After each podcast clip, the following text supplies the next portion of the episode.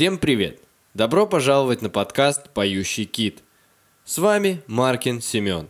Сегодня у нас второй выпуск, посвящен он эпохе с 1930 по 1950 годы, и назвал я его «Эпоха джаза, эпоха кино, эпоха войны и эпоха нового блюза». Прежде чем начать, хотелось бы сделать небольшую ремарку. Этот выпуск у нас, скорее всего, будет самым продолжительным по времени, за что прошу меня сразу извинить. Дело в том, что прошлый выпуск и этот выпуск у нас будут занимать период времени 20-летку. Все последующие выпуски будут у нас десятилетками. Но так как эта десятилетка оказалась на событие более богатое, чем прошлое, здесь пришлось все как-то ужимать, брать только какие-то значимые события, что-то выкидывать, и все равно же этот выпуск, скорее всего, станет самым продолжительным по времени. Поэтому так как уж я решил разместить все-таки все это в 20-летку, прошу немножко меня потерпеть, если интересно послушать, и тем более, если еще более интересно, насладиться этим всем. А теперь приступим. Прежде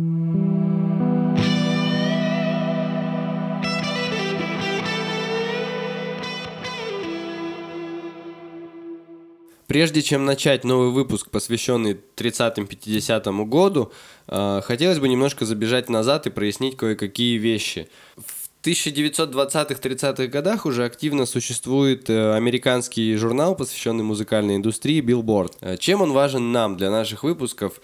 А, тем, что этот журнал ежегодно и по сей день активно составляет а, топ-чарты. На период этой десятилетки в билборде составляются там топ-30 чарты и подобные.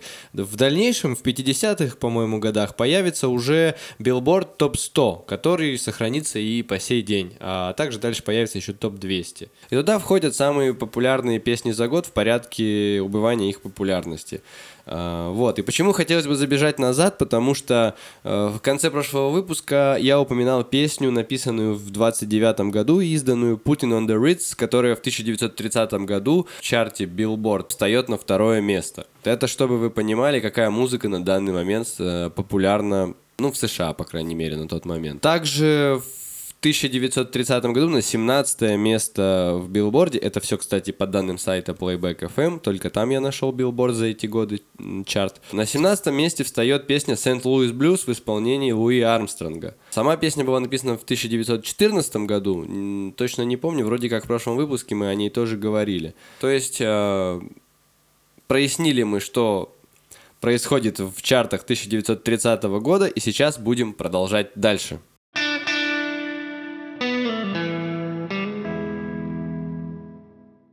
Что хотелось бы отметить, во-первых? Во-первых, хотелось бы отметить то, что, на мой взгляд, 1930-е 1940-е – это активное развитие уже такого довольно серьезного кинематографа и мультипликации. Уже активно существует студия Уолта Диснея, активно снимаются фильмы. Поэтому, соответственно, для приятной картинки, для лучшего восприятия необходима музыка, то есть саундтрек. И, по-моему, 1930-1940-е это как раз пик саундтрека кино, потому что именно в это время, особо, особенно на западном полушарии, музыка пишется изначально как раз-таки для фильмов, для мультиков, для мюзиклов и так далее. А потом уже она становится популярной оттуда. Ну, э, ради, давайте перейдем к небольшим примерам. Это, так как сказал про студию Walt Disney, это в это время Фрэнком Черчиллем и Энн Ролан было написан трек «Who's Afraid of the Big Bad Wolf», то есть, ну, это та самая песенка, которую поют э, три поросенка в мультике. В дальнейшем самое знаменитое исполнение этого трека, наверное, все-таки закрепится за Барбарой Стрейзенд. Отрывочек давайте послушаем. Who's afraid of the big bad wolf? The big bad wolf, the big bad wolf. Who's afraid of the big bad?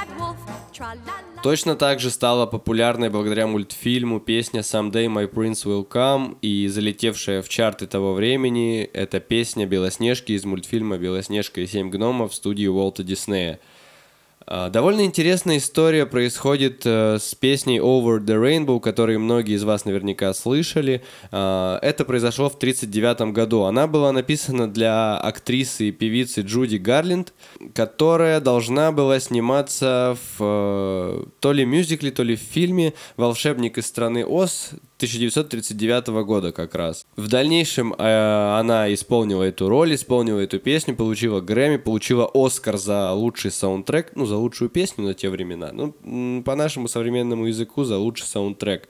Но самое интересное то, что буквально там на несколько месяцев раньше эту песню записывает э, тоже американская певица Би Уэйн, но ей не разрешают ее опубликовать, пока не выйдет волшебный, волшебник из страны Оз. А как раз-таки там ее исполняет Джуди Гарленд. Выходит волшебник из страны Оз Джуди Гарленд, становится популярной э, Over the Rainbow в ее исполнении, и Би Уэйн просто остается на задворках истории, грубо говоря.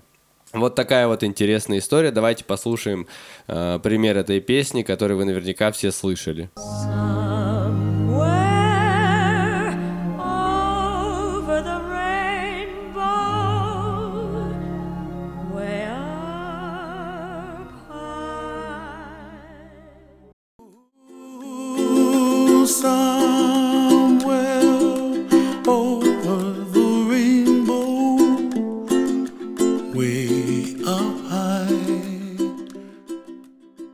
Но не только на Западе в то время активно у нас снимается кино и пишется для него музыка. А, на советском пространстве тоже в это время снимаются фильмы. Один из ярких примеров это фильм Эйзенштейна, черно-белый такой, а, про Александра Невского. По-моему, он так и называется, Александр Невский. И как раз-таки забежим чуть-чуть в академическую музыку. Прокофьев, который мы тоже говорили, очень популярный в эти годы. Прокофьев, Шостакович, Рахманинов по-прежнему остаются самыми такими на слуху академическими композиторами того времени. И вот Прокофьев пишет кантату Александр Невский, который используется в этом фильме. Как раз э, яркий пример это «Вставайте, люди русские». Э, давайте послушаем отрывок, который используется в э, фильме Эйзенштейна как раз-таки.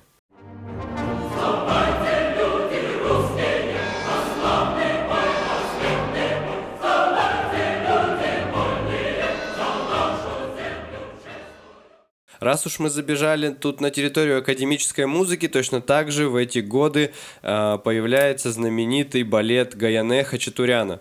И его финальная часть, которую я очень люблю, это танец с саблями. Давайте его тоже отрывочек послушаем.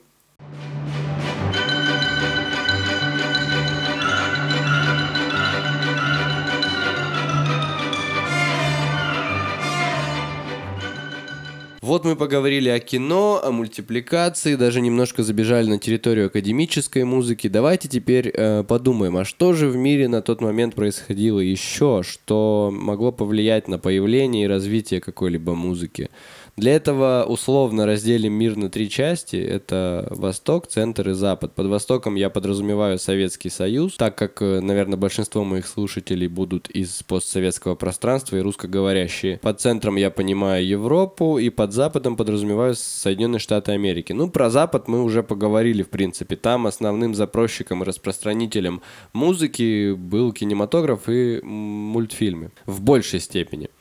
Э, на Востоке это было в меньшей степени, а в большей степени, мне кажется, все-таки работала госпропаганда, которая с помощью музыки очень активно и работала как одним из инструментов. Есть такой пример. Была народная украинская песня, если я не ошибаюсь, под названием «Два сокола». Но во времена Советского Союза текст был переделан, и «Два сокола» превратились, грубо говоря, в Ленина и Сталина.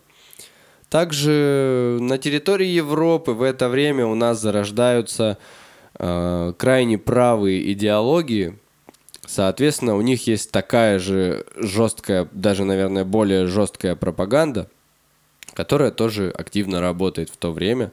И появляются такие песни, как песни немецких национал-социалистов, песни шведских националистов, песни гимн испанской фашистской партии «Испанская фаланга» и тому подобные. И, но, как и в прошлом выпуске, мы говорили, что в то время писались активно гимны и принимались в тех странах, которые получали независимость. Точно так же это все продолжается. На территории Азии особенно. В 30-е годы появляются, многие страны получают независимость, соответственно, пишутся также гимны и также принимаются.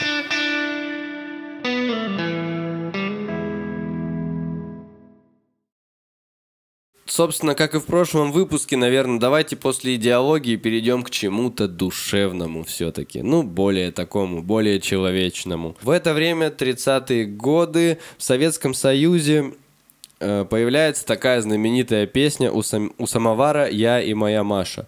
Автором ее является Фанни Гордон – в замужестве Квитковская. Она родилась и жила в Варшаве, но в 1939 году с началом войны, с начала наступления фашистской Германии на территорию Польши, она переезжает в Ленинград. В дальнейшем эта песня становится знаменитой в исполнении Петра Лещенко.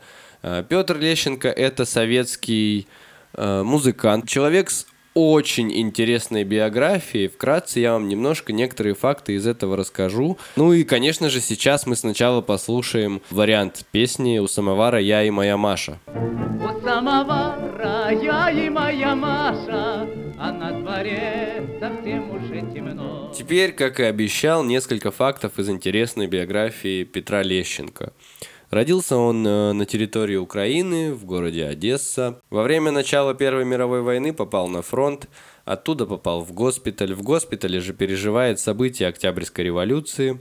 После революции и госпиталя начинает активно гастролировать и получает э, огромные успехи, получает свою порцию славы. Затем начинается Вторая мировая война, в тот момент он уже на фронт не призывается по состоянию здоровья. Где-то в этот период он э, встречает свою жену Веру Белоусову.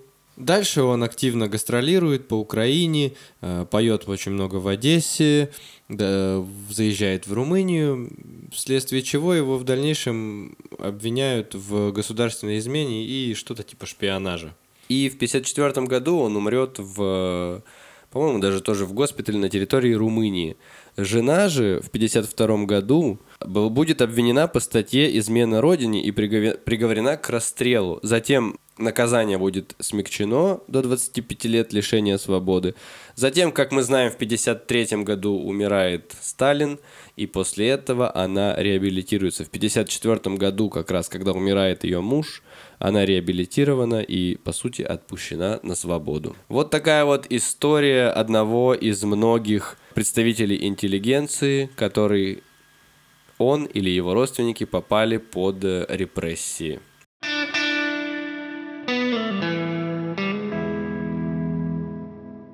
А теперь мы поговорим немножко о более частных примерах. Начнем мы с Запада, так как мы условно разделили мир на части уже. На Западе, в Соединенных Штатах Америки, появляется в тот момент, в 30-е годы, песня на идише «Баймир бисту Мейн». По-моему, так произносится. Автором ее является Шалом Секунда. Песня становится нереально популярной. Потом в дальнейшем на нее будет куча каверов, а точнее даже не каверов, а на этот мотив будет исполнено много крутых современных, в том числе песен. Дело в чем? Дело в том, что там используется довольно популярный басовый ход, который в дальнейшем будет активно использоваться в джазе, в шансоне, в русском шансоне даже, э, и станет довольно таким культовым музыкальным ходом. Чуть позже я вам его покажу. И изначально, когда, я не помню, какие-то американские музыканты, общавшись с ним, услышали эту песню и сначала даже ее немножко забарковали, сказали, что да как-то слишком по-еврейски. Но потом, все-таки, честно говоря, не помню имен, за это извиняюсь, но история, суть истории такова, что потом все-таки кто-то ее услышал, переделал немножко на такой свингующий американский джазовый мотив, и она просто стала нереально популярная. Она с запада проникла на восток, исполнялась и в Советском Союзе. Из наших, кого можно упомянуть, это Лариса Долина, Макаревич, его версию мы и послушаем чуть позже. Это на этот мотив была исполнена песня в Кейптаунском порту. Э, Боярский и кто-то там еще. Но мне больше всего нравится версия Макаревича. Давайте ее-ка и послушаем. В Кейптаунском порту с пробоиной во рту Жанетта поправляла такелаж. Вот мы послушали, и э, теперь расскажу про тот самый басовый, или даже не басовый, а гармонический ход – Наверняка, даже слушая этот отрывок, вам вспомнились такие песни, как Hit the road, Jack, You never come back no more, no more, no more, no more. Суть в чем? Здесь у нас используется, по сути, нисходящее движение. То есть, допустим, по аккордам это у нас ля минор 7, потом соль мажор 7, фа мажор 7 и ми мажор 7. И так оно и происходит.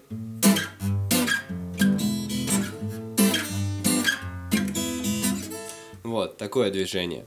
И чтобы вам было понятней, что это нисходящее и попроще, а не как я замудрил тут с аккордами, то э, у нас есть гамма.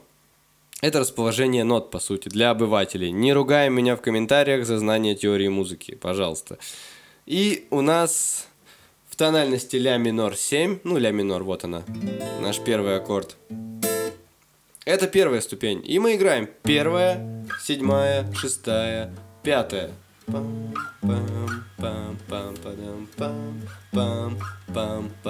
То есть мы спускаемся. Вот такая вот особенность. Такого в музыке очень много. По возможности я в выпусках буду приводить эти примеры, где будут э, популярные последовательности аккордов, на которых написано много знаменитых композиций.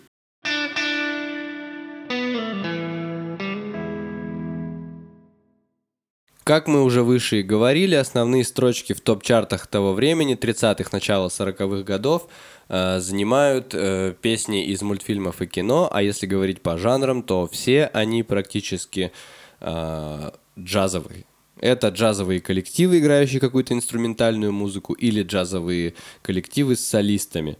Uh, ну, такие имена фигурируют как Глен Миллер, Бин Кросби, Пегги Ли, например. Это самые знаменитые. Они каждый год в чартах занимали лидирующие строчки 30-х годов. Также в это время написана знаменитая песня «Alabama Song». Мы ее знаем по исполнению группы The Doors, Дэвида Боуи, Мерлина Мэнсона, Нины Симон. Ну, мне больше всего, конечно же, нравится версия The Doors, на втором месте Дэвида Боуи, потому что он ее поет со своим таким неким антуражем, что ли. Давайте послушаем оба примера. Сначала The Doors, потом Дэвид Боуи.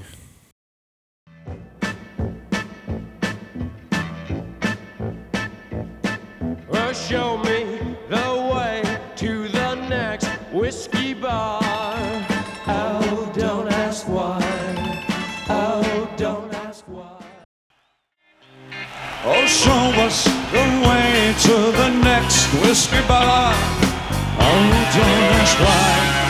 Oh, don't ask why. В прошлом выпуске мы говорили о джазовом стандарте, который используется в одном популярном шоу на Первом канале. В этом выпуске у нас еще один джазовый стандарт, который используется в том же шоу. Видимо, редакторы как-то очень хорошо относятся к музыке тех времен. Давайте же ее, его послушаем. Это джазовый стандарт под названием «Син, син, син», и автор у него Луи Прима.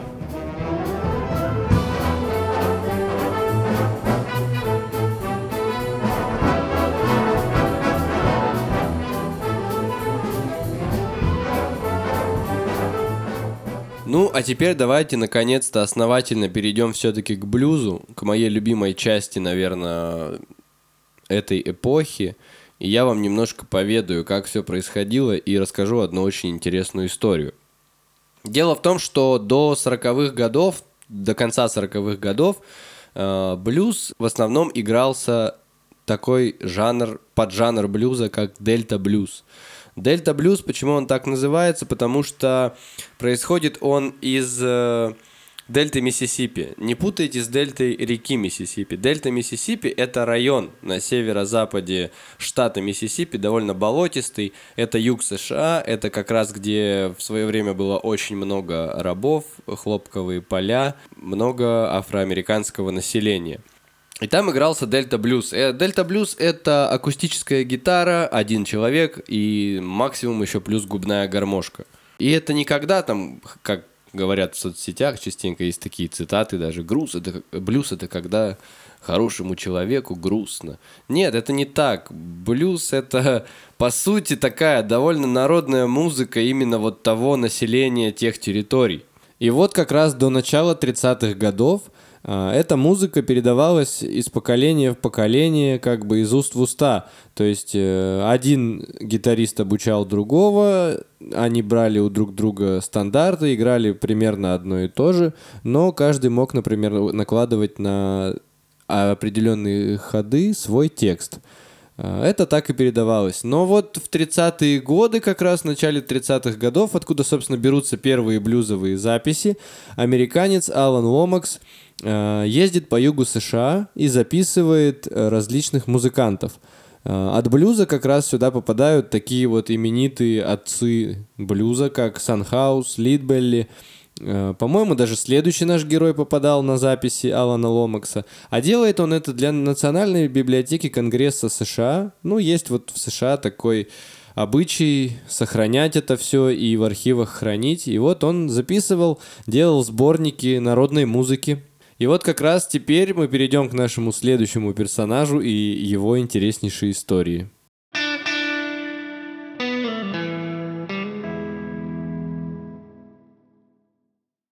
Был такой представитель яркий как раз в 30-е годы, Роберт Джонсон. Он послужил идолом для очень многих гитаристов. Ну, не только гитаристов, вообще музыкантов, которые, которых мы будем обсуждать в дальнейшем. Это Кит Ричардс, э, Оззи Осборн, Джимми Пейдж и многие другие. Роберт Джонсон – это чувак, который жил в Миссисипи, который потихоньку поигрывал, ходил по барам, забегаловкам вот этим вот, и потихоньку поигрывал блюз. Э, но в итоге что-то кто-то ему там сказал, что что-то как-то ты не очень играешь, парень. И он такой, типа, подумал, ну ладно, ладно, окей. Это как раз был 1930 год. И он пропадает в итоге. Его некоторое время никто не видит, никто не слышит о нем ничего. В итоге он возвращается, и все просто офигевают, насколько он круто лобает блюз. Просто шпарит. И благодаря этому потом как раз-таки становится знаменитым блюзманом. И он сам даже в своих же песнях, и в этой же песне, о которой сейчас пойдет речь, она называется Crossroad Blues, он поет о том, что пропадал-то он куда? То, что он заключил, пошел ночью на перекресток дорог, заключил сделку с дьяволом, и за счет этого продал душу дьяволу, а он ему в ответ – умение играть офигенный блюз.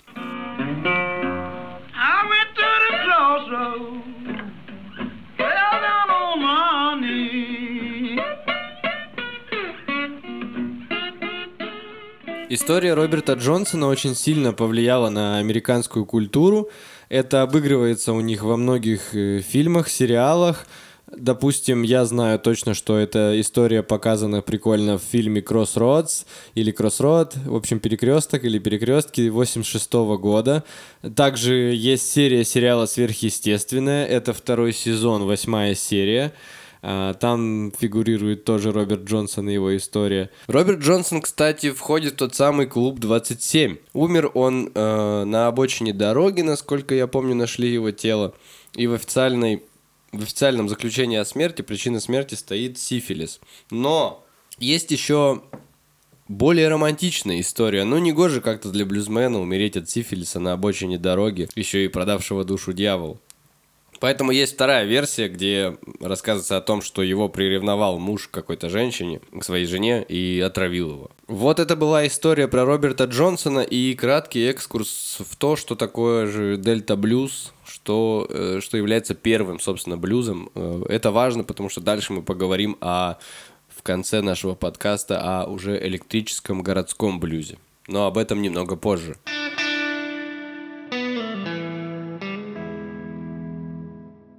Ну и раз уж мы переместились на юг США, то давайте поговорим еще об одном феномене. В это время на юге США, а потом да, в дальнейшем и по всей стране, э, были обострены также такие националистические радикальные настроения со стороны как бы белого населения США, которые устраивали, дошел до того, что они устраивали самосуд над афроамериканским населением. Ну, попросту они их вешали на деревья. И это тоже нашло свое отражение, появилась протестная песня Strange Fruit, которую испо- исполняла в дальнейшем джазовая певица Билли Холидей.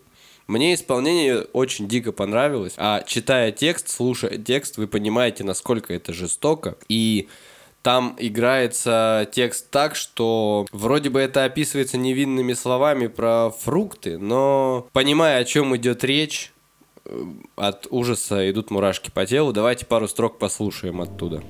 black body swinging in the southern breeze.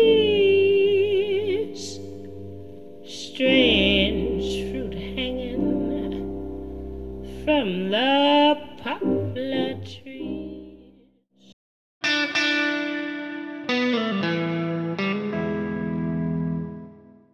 Вот мы подошли к сороковым годам, и в сегодняшнем выпуске подкаста мы довольно активно мечемся с востока на запад по миру, с запада на восток. А, и давайте все-таки вернемся сейчас на восток. 1940-е а, года. Что же у нас происходит? Э, конечно же, начинается Великая Отечественная война в 1941 году. И если вы даже сейчас в интернете попытаетесь найти какие-то песни на русском языке 40-х годов, то, как правило, большая часть из них, да и, кстати, не только на русском, э, выйдет у вас, э, это песни военных лет, так называемые, которые... Я не хочу здесь много примеров вставлять, потому что все мы их прекрасно знаем. Это огромная часть нашей истории, нашей культуры. Мы их каждый год слышим на парадах Победы, на праздниках 9 мая. Э, если честно, очень многие из этих песен мне не очень-то и нравятся, потому что они являются такими довольно, можно сказать, пропагандистскими. Э, из моих любимых это «Темная ночь», конечно же, «Смуглянка». Также довольно хорошие это «Синий платочек», «Три танкиста». Вот. Мне больше нравятся песни, в которых как-то, которые были написаны не для того, чтобы поднимать боевой дух солдата, в которых отразилась больше грусть, тоска, горе войны и какая-то лирика более такая вот. Ну и, конечно же, и в послевоенные годы долгое время еще будут писаться песни, посвященные Великой Отечественной войне, э, конечно же. Но кроме этого, также появляются такие жанры, например, такие песни, как бардовская песня. Вот э, во второй половине 40-х годов появляется Булата Куджава, и, по-моему, одна из первых его то ли написанных, то ли записанных песен «Неистов и упрям». Неистов и упрям, гори, огонь, гори, на смену декабря. Кстати, довольно интересные отношения сложились у творческой, у деятелей культуры, просто у творческих людей в послевоенные годы с советской властью, с советской пропагандой. А все дело в чем? Дело в том, что э, люди, пришедшие с войны, которые занимались каким-то творчеством, писали стихи, песни или деятели культуры, или их родственники на их опыте, они в своем творчестве в дальнейшем показывали истинную цену войны, истинное лицо войны. Авторы писали о том, что они были абсолютно не в человеческих условиях, о том, что мы могли не мыться месяцкли, питаться лежа, питаться на боку, привыкли к тому, что могли завестись вши и ничего с этим не будет делаться. Один из авторов писал о том, что его боевой товарищ погиб, а он с него готов снять сапоги э, и забрать, ведь ему нужнее. Э, вот и тому подобное. И Акуджава относился именно вот к этому пласту людей в своих песнях. Он склонен уже более к пацифизму, гуманизму, показывает э, именно вот горе войны. И это абсолютно противоречило сталинской идеологии. А дело в чем? Дело в том, что Сталин День Победы сделал именно праздником, а не как, по сути, я считаю правильно, было бы сделать из этого день скорби. Нет, тоталитарный режим не может признавать никаких ошибок своих и не может показывать слабости, конечно, поэтому он его оборачивает в обертку такого яркого праздника. Кстати, авторы потом еще писали, что вот те солдаты, которые маршировали по Красной площади с фашистскими знаменами и потом скидывали их к стенам Кремля, были все такие чистенькие, опрятные, прилизанные, здоровенькие. А, кто-то из авторов писал, что это далеко не мы. Мы после войны пришли с недолеченными ранами. Кто-то вообще не вернулся с войны. Два с половиной миллиона человек вернулись инвалидами войны. И это абсолютно не могла признать официальная пропаганда, верхушка, и, конечно же, эти люди потом в дальнейшем подвергались гонениям и репрессиям.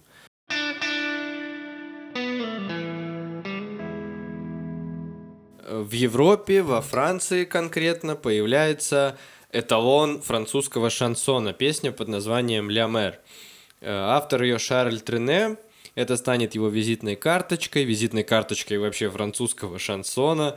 Э, На ее мотивы будут опять же петь многие мировые звезды. У нас, например, Утесов будет петь на нее песню э, со словами «Ах, Одесса моя». Эта песня будет также напеваться в мультфильмах «Поисках Немо», в «Симпсонах», поэтому я думаю, примерчик нужно нам тут послушать. Довольно важная композиция. La mer voit danser le long des golfes clairs. Также из э, мною любимых композиций в эти годы появляются две э, культовые испаноязычные песни. Это «Бесаме Мучо», которой автор является Консуэло Веласкес, хотя примерчик мы послушаем в исполнении Андреа Бачелли. Ам, и также песня «Кисас, Кисас, Кисас». Ее автор является Асфальдо Фарес. Тоже давайте послушаем. Bésame, bésame mucho, como si fuera esta noche la última vez.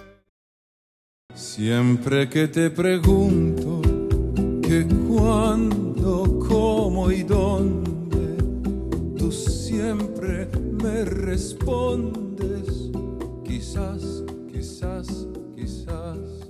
Ну и снова мы перемещаемся на запад, на запад 40-х годов. И что же там в это время является популярной музыкой? Популярной музыкой там, конечно же, является джаз, а конкретно его поджанры. И именно те поджанры, о которых мы говорили в предыдущем выпуске. То есть это свинг, это биг-бенд, это биг-бенд э, с солистом, Э, То есть это э, такой джазовый оркестр с солистом, который под их аккомпанемент поет. Ну и в основном это становится такой эстрадной популярной музыкой США 40-х годов. Особенно начало 40-х, первой половин, половины. Во второй половине э, ярчайший представитель свинга, который попадает в билборд даже, это Фрэнк Синатра. Э, Но попадает он не с самой его знаменитой песней «Five Minutes More». Give me five minutes more, only five minutes more. Let me stay, let me stay.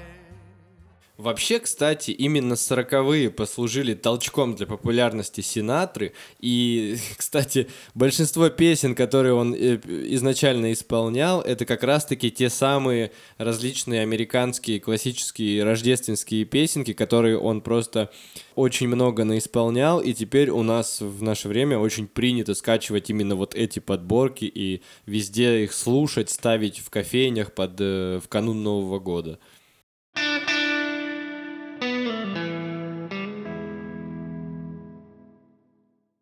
Ну и вот такие исполнители, как э, Синатра, вот такой, если так можно сказать, эстрадный джаз и занимает все топ-чарты 40-х годов в США. Единственное, что во второй половине все-таки становится более популярным такой поджанр джаза, как бибоп. Для бибопа характерен быстрый темп, э, сложная импровизация и обыгрывание гармоний мелодией. То есть на какую-то последовательность аккордов наигрывается импровизационная мелодия что в, в дальнейшем, кстати, тоже очень сильно повлияет на другие жанры музыки.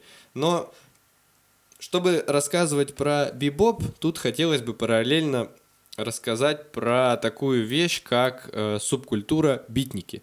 Кто такие битники и почему они связаны с бибоп? Битники — это субкультура, которая появилась э, после Второй мировой войны в США. Э, По сути, прародителями, точнее, родителями даже битничества были группа друзей-писателей. Это туда входят такие имена, как Джек Керуак, э, Кэссиди и другие. Чтобы понять, кто такие битники, образ битника, советую прочитать роман Джека Керуака «На дороге». Или «В дороге» еще его называют э, на русском. Э, Суть в чем? Битники — это нонконформисты, это люди, которые не согласны с американским истеблишментом, как принято говорить о субкультурах. Некоторые издания называют их прародителями хиппи и современных хипстеров, но с этим не совсем можно согласиться. В общем, а, они отрицают наличие постоянной работы, Вот в романе «На дороге», кстати, Керуак и описывает, как он, это автобиографичный роман, и он описывает, как он, как мы в этом подкасте мечемся по миру с запада на восток, он также по США несколько раз за книгу успевает съездить тоже с запада на восток, а в конце вообще уезжает в Мексику. Работу они не признают э, постоянную. Если, да, если битник работает, то он работает буквально чуть-чуть, потом увольняется, чтобы так какой-то промежуток времени, момент прожить и дальше ехать, например. Э, У них специфическая, специфическая форма одежды. Они одеваются, э, даже есть карикатура, по-моему, где черный берет, черный свитер, очки темные, ботинки такие на платформе на довольно высокой. И что для них было как раз-таки очень характерно, они очень любили бибоп.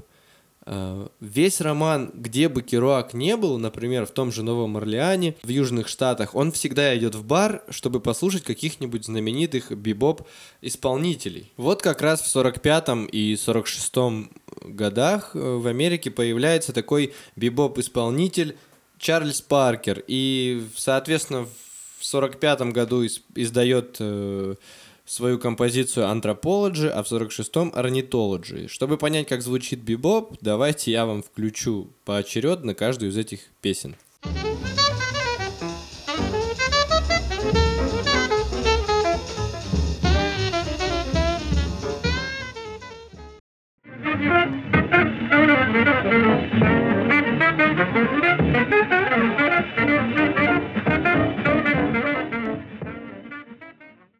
Вот мы послушали, как звучит бибоп, как я и говорил, быстрый темп. Мы послушали буквально по 10 секунд от каждой композиции, но сколько нот мы за это время услышали. Это просто можно сойти с ума.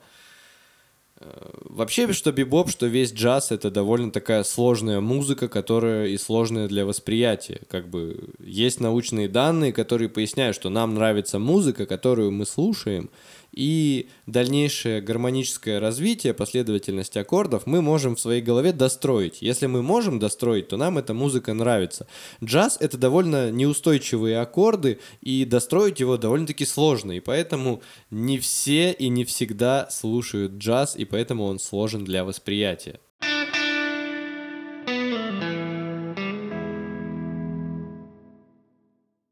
А сейчас у нас последний пунктик нашего сегодняшнего выпуска, и наша отбивочка музыкальная, блюзовая, как никогда кстати здесь подходит, потому что мы поговорим о новом блюзе.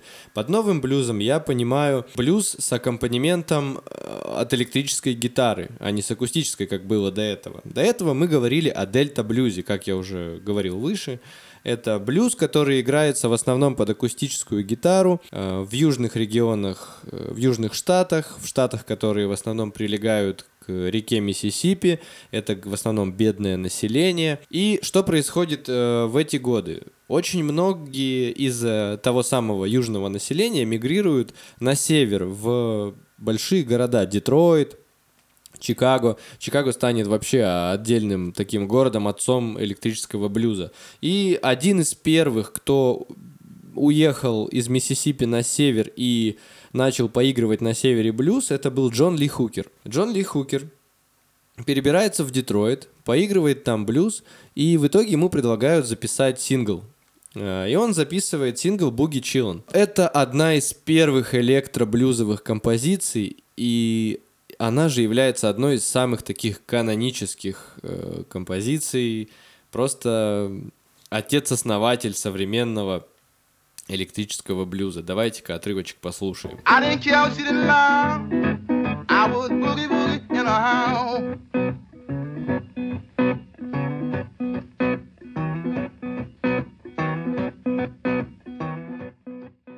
А сейчас мы забежим немножко на территорию следующего выпуска, ну пусть для вас это будет такой небольшой затравочкой, и поговорим о не менее масштабной фигуре, чем Джон Ли Хукер, а в чем-то даже, наверное, и более масштабной. А, Это человек, который также во время Великой миграции переселился с юга на север, только в Чикаго, и зовут его Мадди Уотерс.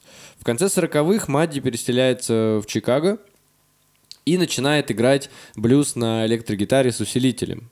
В это же время в Чикаго два брата по фамилии Чес, польские иммигранты, открывают клуб, где Мадди активно выступает со своей программой.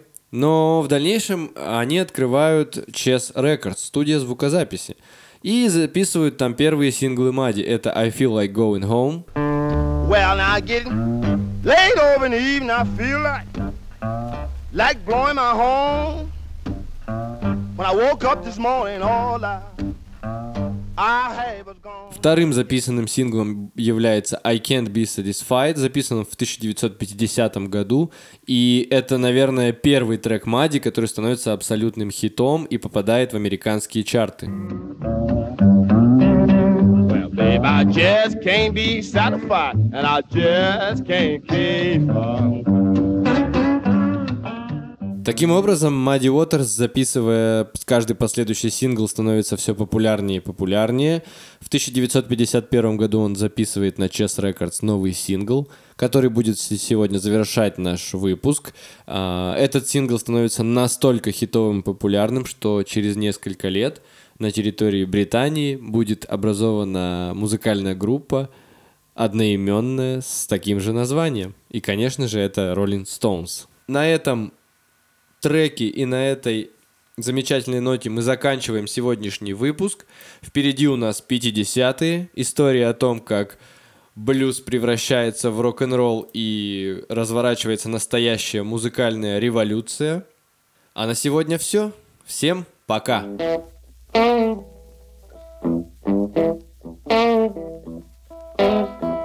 Well, I wish I was a catfish swimming in a oh, deep blue sea. I would have all you good-looking women fishing